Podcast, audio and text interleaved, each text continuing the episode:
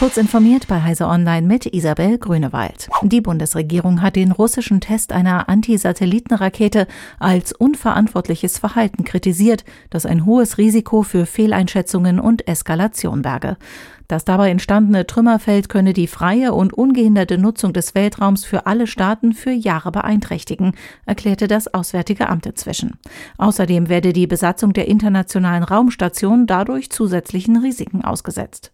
Russland hatte am Montag eine bodengestützte Rakete abgeschossen und einen inaktiven sowjetischen Satelliten zerstört. Bei dem offenbar erfolgreichen Test einer Antisatellitenwaffe wurden laut US-Regierung mindestens 1500 identifizierbare Trümmer erschaffen schaffen. Erwartet werden demnach Hunderttausende auch kleinste Teile, die andere Satelliten im niedrigen Erdorbit gefährden. Nachdem Deutschland und die Europäische Union Russland im Herbst böswillige Cyberangriffe auf demokratische Institutionen vorgeworfen haben, gibt es nun Hinweise darauf, dass ein anderer Staat hinter den Aktivitäten stecken könnte. Die IT-Sicherheitsfirma Mandiant ist überzeugt, dass die im Westen als Ghostwriter bekannten Angreifer technische Hilfe von einer Gruppe namens UNC 1151 bekommt, die man nun mit großer Sicherheit der Regierung in Belarus zuordne. Das erklärte die US-Firma in einem Blog-Eintrag, der vor allem anhand der Zielperson jede Menge Indizien zusammenträgt.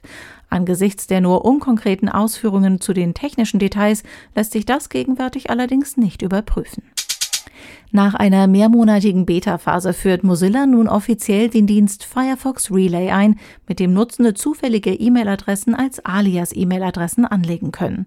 Mit diesen Adressen können sich Nutzerinnen und Nutzer bei Diensten im Web, bei Apps oder Newslettern anmelden bzw. registrieren, ohne ihre eigene Mailadresse herausgeben zu müssen. Über die Alias-Adressen eingehende Mails werden von Mozilla an die tatsächliche E-Mail-Adresse weitergeleitet.